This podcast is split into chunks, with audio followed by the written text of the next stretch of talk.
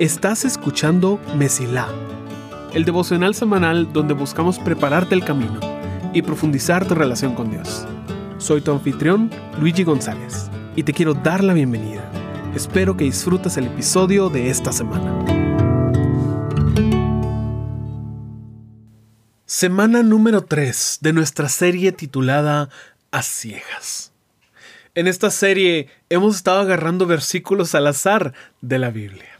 Es algo que generalmente no se recomienda, pero para este mes estamos confiando en que Dios nos va a llevar a los lugares correctos, que esperamos apliquen a tu vida y la situación que tú estés pasando.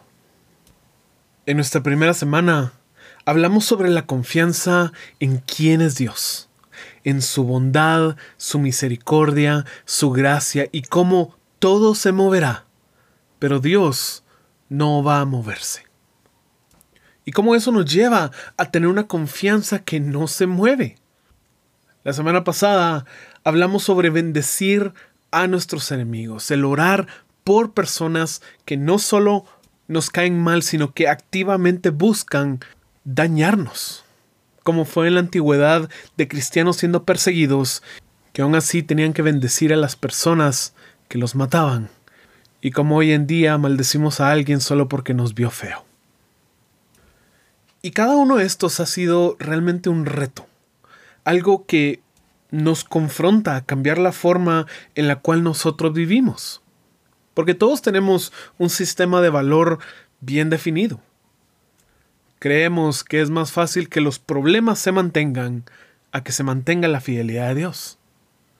Creemos que es correcto hacer de menos a personas que nosotros pongamos en un grupo titulado nuestros enemigos que nosotros podemos devolverles el mal que nos hacen porque ellos empezaron.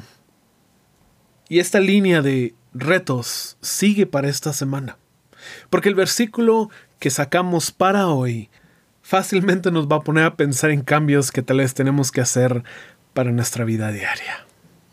Sin más preámbulo, quiero llevarte y leerte el versículo de hoy. Lo encontrarás en Efesios 5, 33.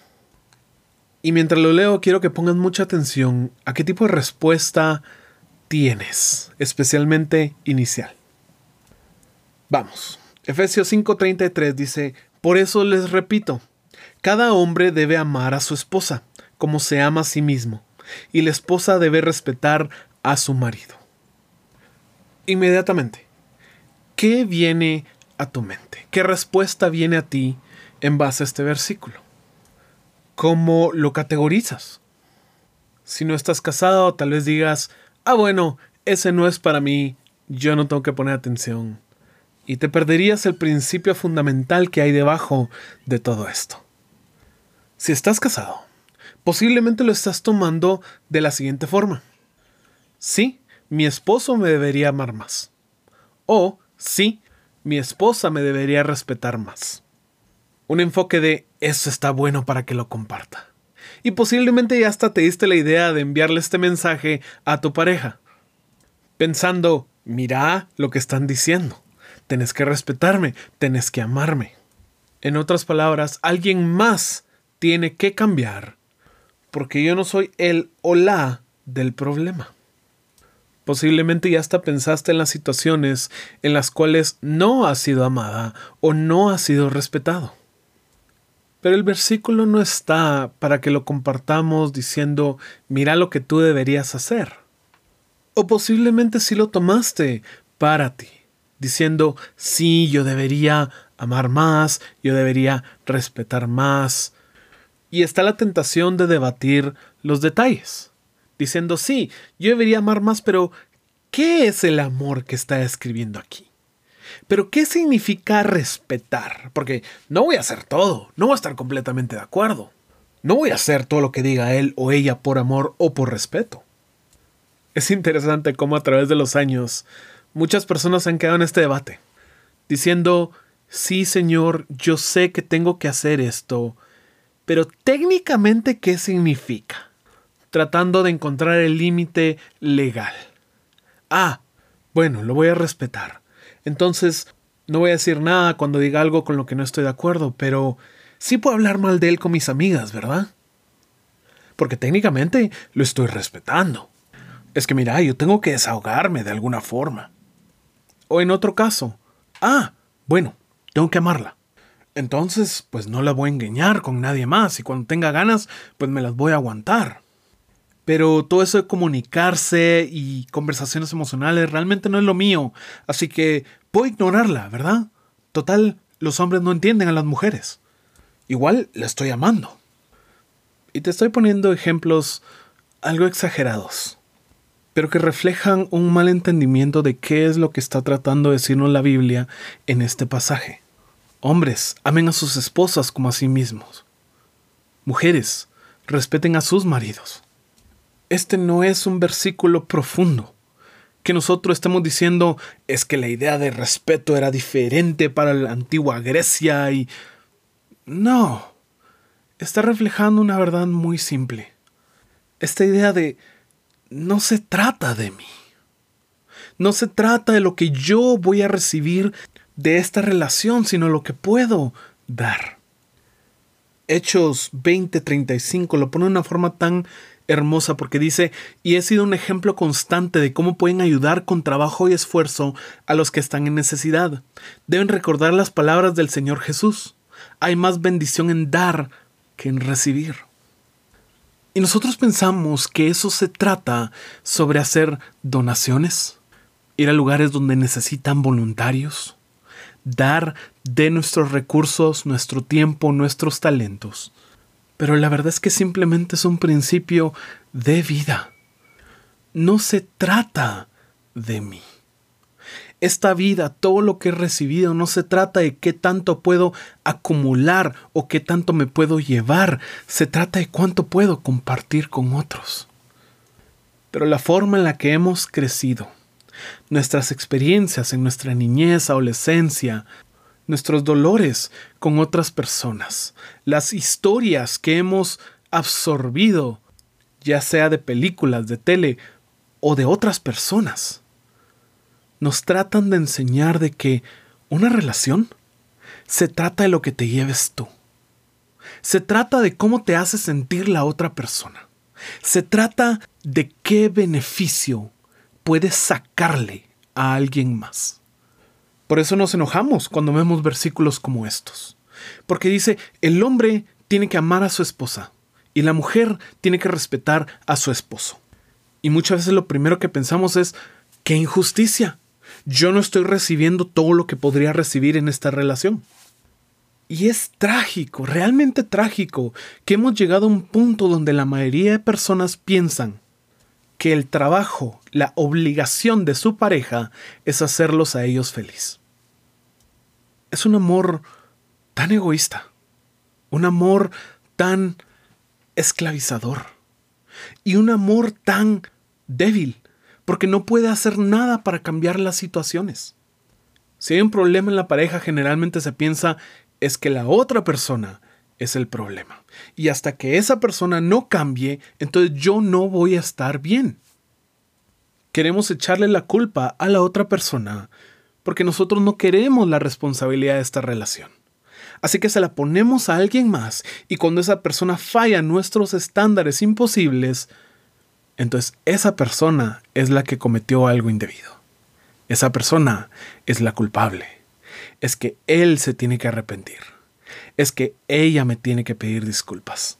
Es que él tiene que entender. Es que ella tiene que mejorar. Y eso hace que nazcan actitudes tan venenosas para una relación.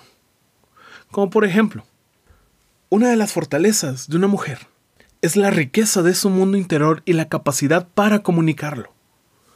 Pero como es más conveniente que la responsabilidad la tenga la otra persona, entonces es responsabilidad de los hombres entender sin que nadie les diga. Por otro lado, una de las fortalezas de los hombres es la estabilidad emocional y espiritual. Pero en lugar de traer eso a una relación para el beneficio de una mujer, es más fácil decir, las mujeres son muy emocionales, así que yo no me voy a meter y voy a proteger mi paz. Así que no me involucro. Todo esto y muchas más actitudes nacen de la idea de aquí todo se trata de mí, de cómo yo puedo protegerme de la otra persona, de cómo yo puedo manipular la situación para que yo reciba lo que quiero y yo no tenga que dar lo que me corresponde. Esto no es solo para casados, porque cualquier soltero se ha topado con la idea de ¿qué esperas en tu pareja? Y la mayoría de personas tienen una lista gigante de las cosas que tiene que tener la otra persona, pero no se han sentado a ver qué cosas pueden dar ellos. Y si hacemos una lista de ambas, casi siempre la lista de lo que yo puedo dar es más pequeña de la lista que yo considero el mínimo en otra persona. Todo se trata de mí. Todo se trata de qué me puedo llevar, qué puedo recolectar de alguien más y cómo otras personas tienen el privilegio de servirme a mí. Pero eso no es amor. Eso es una mentira, una narrativa que nos han vendido y que hoy en día la mayoría de personas sufren por esa expectativa. El amor no anda viendo de si tú me das tal cosa, entonces yo te voy a dar otra cosa. No es un intercambio. El amor da, sin esperar a cambio. El amor hace tonterías, no porque va a sacar algo de esto, sino porque encuentra satisfacción en el simple hecho de dar algo. Este es el amor que Dios nos tiene. Este es el de tal manera amó Dios al mundo en Juan 3:16. De esta forma. Dios no se sentó a decir, bueno, cuando me respetes más, entonces yo los voy a amar. Él no se sentó a decir, bueno, cuando me ames, entonces yo ahí te voy a respetar. Dios no se puso a debatir la etimología del respeto y del amor, encontrando dónde están los límites donde yo puedo seguir el pie de la letra sin guardar el corazón de la ley. El amor que Dios nos tiene va mucho más allá porque simplemente quiso darnos salvación. Y le costó todo. Y posiblemente lo más impresionante de esto es que el único requisito es que dijéramos sí.